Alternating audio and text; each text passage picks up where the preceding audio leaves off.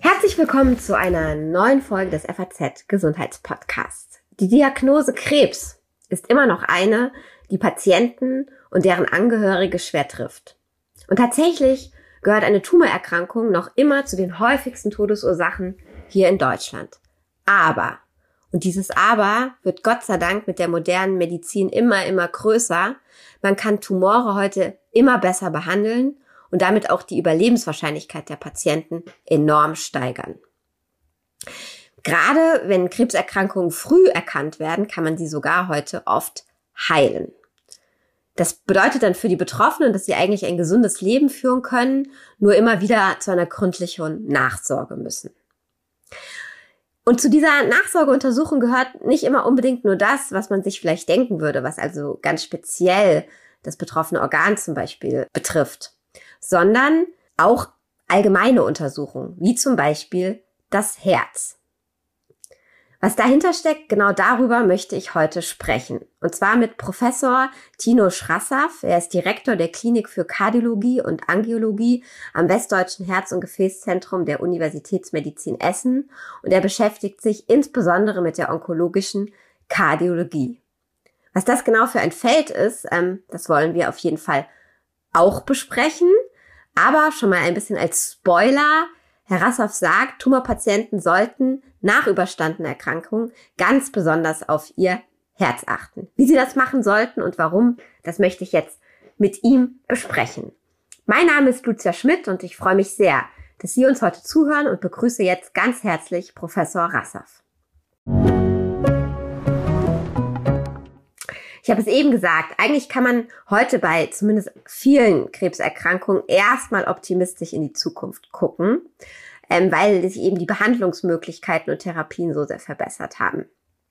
Aber jetzt kommen Sie mit Zahlen und Daten her, die einem dann doch wieder Angst machen können. Ähm, und Sie sagen, es verstirbt binnen sieben Jahre nach erfolgreicher Krebsbehandlung rund ein Drittel aller Krebspatienten an den Folgen einer Herz-Kreislauf-Erkrankung. Das ist ja schon eine gewaltige Zahl.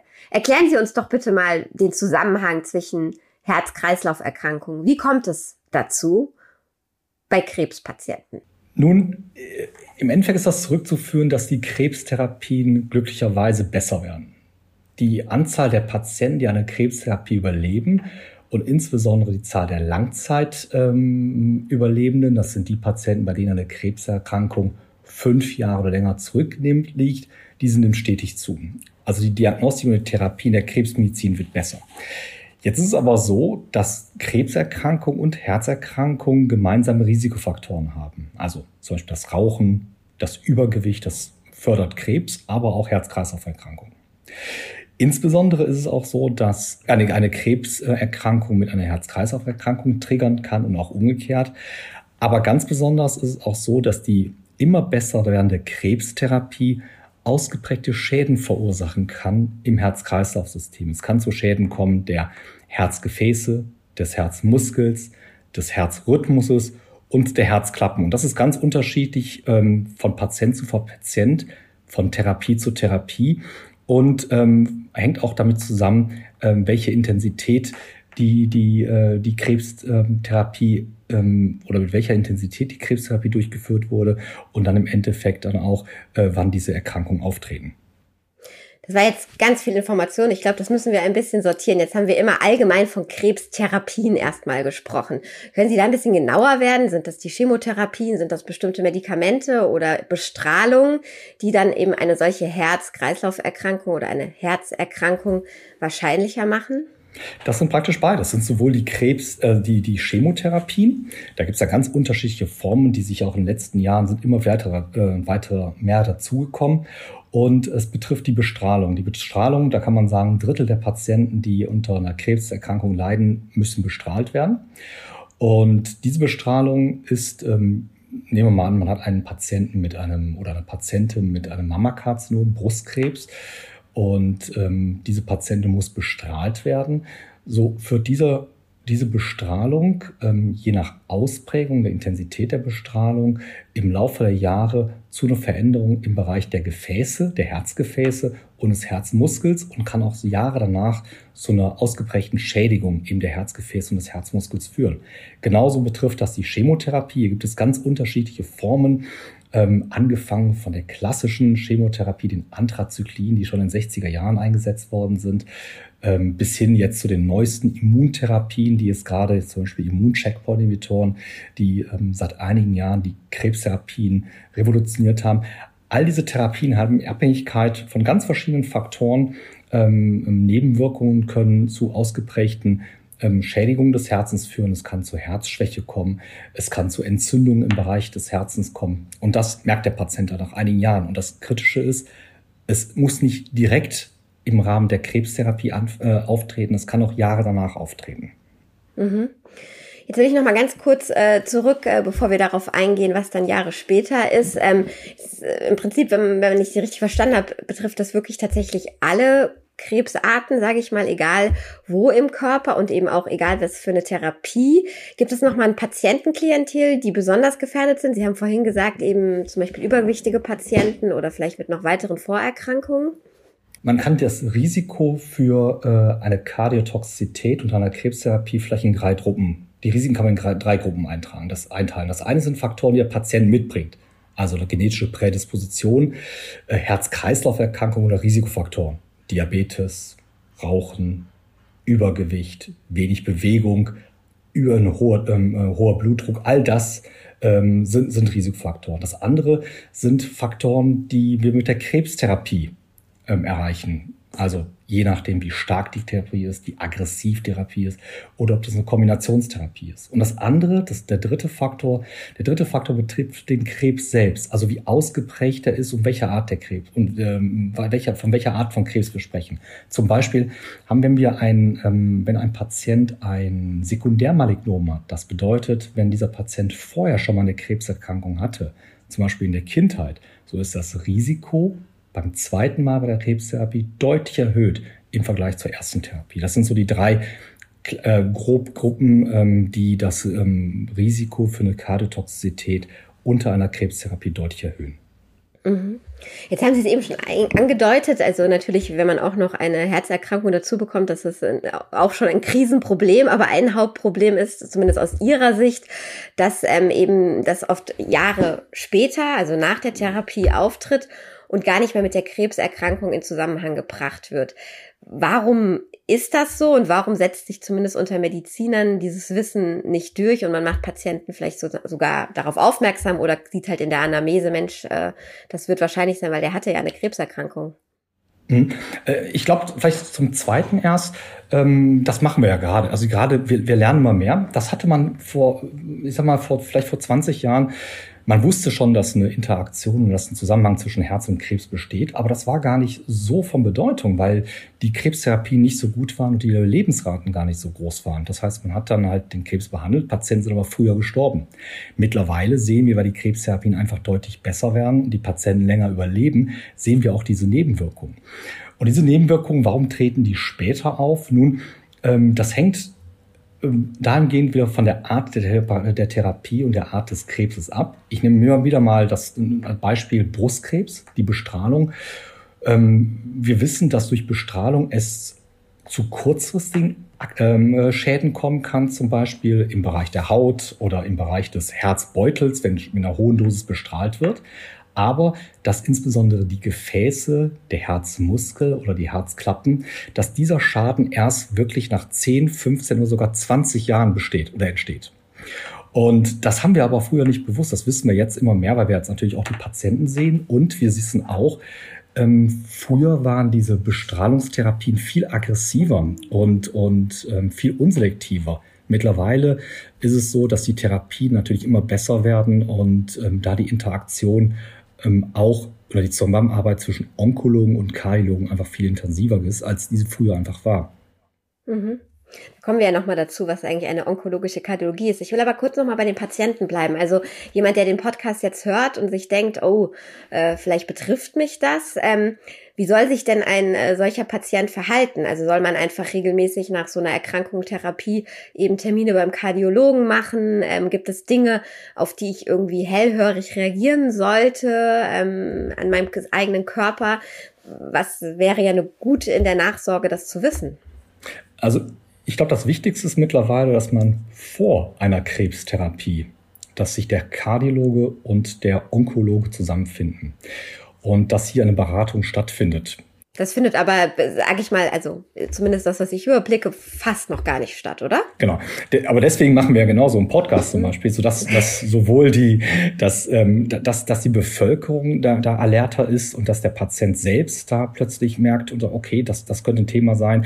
Wir haben jetzt auch von den verschiedenen Fachgesellschaften, der Deutschen Gesellschaft Kardiologie, haben wir zusammengetan mit der Deutschen Gesellschaft für pädiatrische Kardiologie und der Deutschen Gesellschaft für hämatologische Onkologie, also die Krebs- und die Herzgesellschaften haben es zusammengetan, haben ein Positionspapier erstellt und äh, veröffentlicht und das, was auch für den allgemein tätigen Onkologen, Kardiologen Arzt ähm, so eine Art von ja, Leitlinie, Richtschnur gibt, dass man weiß, wie geht man am besten vor? Ähm, wie, ähm, wann muss sich welcher Patient vielleicht vorstellen und auf was muss man achten? Weil diese größeren Studien, um genau herauszufinden, wie oft muss man den Patienten wann sehen und welche Untersuchungen müssen, äh, müssen stattfinden, diese Untersuchungen laufen gerade, einige sind schon veröffentlicht, aber das, das ist, wird in den nächsten Jahren noch zum Glück viel mehr werden. Im Moment sind das viele Empfehlungen und hier ist es wichtig, dass die Onkologen und Kardiologen zusammenfinden. Hier ist es wichtig, dass man vorab das Risiko einschätzt, individualisiert für den Patienten. Jeder Patient ein anderes Risiko. Und dann auch die Therapie, die ist auch anders. Und bei jeder Therapie haben Sie auch ein, ähm, können Sie entsprechend das das Risiko einschätzt, mit welchem Risiko der Patient welche Art von Herzerkrankung entwickeln wird oder würde wahrscheinlich und was ist dann notwendig? Wie oft muss man diesen Patienten dann entsprechend dann wiedersehen? Es gibt zum Beispiel Erkrankungen, da macht es Sinn, einen Patienten die ersten drei Monate regelmäßig ähm, nachzuuntersuchen, EKG zu machen, Ultraschall zu machen, Blutabnahmen zu machen. Aber es gibt auch Erkrankungen, dann ist das gar nicht so notwendig. Da kann man wirklich im Verlauf nochmal nach ein oder nach drei Jahren oder fünf Jahren den Patienten nochmal wiedersehen. Mhm. Jetzt haben Sie sehr aus der ärztlichen Sicht äh, gesprochen. Nochmal zurück zu meiner Ursprungsfrage. Auch ich als Patient will ja irgendwie eine Verantwortung dann für mich haben. Ähm, sagen wir mal, mein äh, Onkologe oder mein betreuender Arzt ist da noch nicht so weit fortgebildet oder noch nicht so vorausschauend. Ähm, kann ich dann mich selbst auch an einen Kardiologen wenden und eben, wenn ich das vielleicht auch jetzt bei mir jetzt schon ein paar Jahre zurückliegt und ich jetzt eben davon erfahre, sollte ich dann einfach mal zum Kardiologen gehen oder gibt es irgendwie halt Symptome, wo ich echt äh, wachsam sein sollte? Ja, das ist ein ganz guter Punkt. Es betrifft beides. Zum einen ist es so, Sie können praktisch drei Sachen machen. Das eine ist darauf achten, dass Sie Ihre Risikofaktoren, wir sagen das ja immer, kontrollieren, einstellen. Das bedeutet, der Blutdruck muss gut eingestellt sein, mit dem Rauchen aufhören, die Blutfette sollten kontrolliert sein. Man sollte auf die Ernährung achten, viel Fisch, viel Gemüse, viel Obst, weniger Fleisch und viel Sport treiben. Das allein ist schon wirklich entscheidend und wichtig. Und wir wissen auch aus Studien, dass ähm, die verschiedenen Therapien besser anschlagen und der Krebs, die Krebstherapie besser verläuft, wenn ähm, diese Risikofaktoren gut eingestellt sind.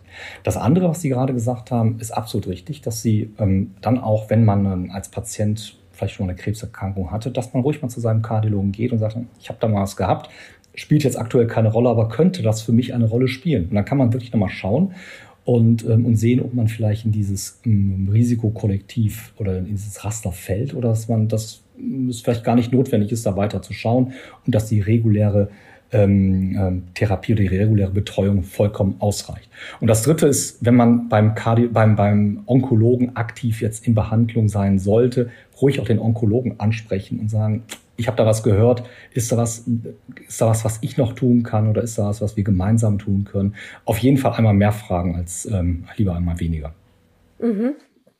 Und das muss dann ja nicht immer unbedingt direkt der onkologische Kardiologe sein, der Sie Nein. sind, aber es ist ein ganz guter Übergang. Ähm, genau, ich glaube, viele haben von dieser Fachrichtung noch nicht so viel gehört. Wie Sie jetzt gerade erläutert haben, ist das ja auch noch ein Gebiet, wo viel zu erforschen ist, was eher neu ist, so nenne ich es jetzt mal. Das würden Sie wahrscheinlich nicht sagen, aber ähm, ich sag mal eins, was noch wächst und was vielleicht jetzt gerade erst seinen Stellenwert erkennt.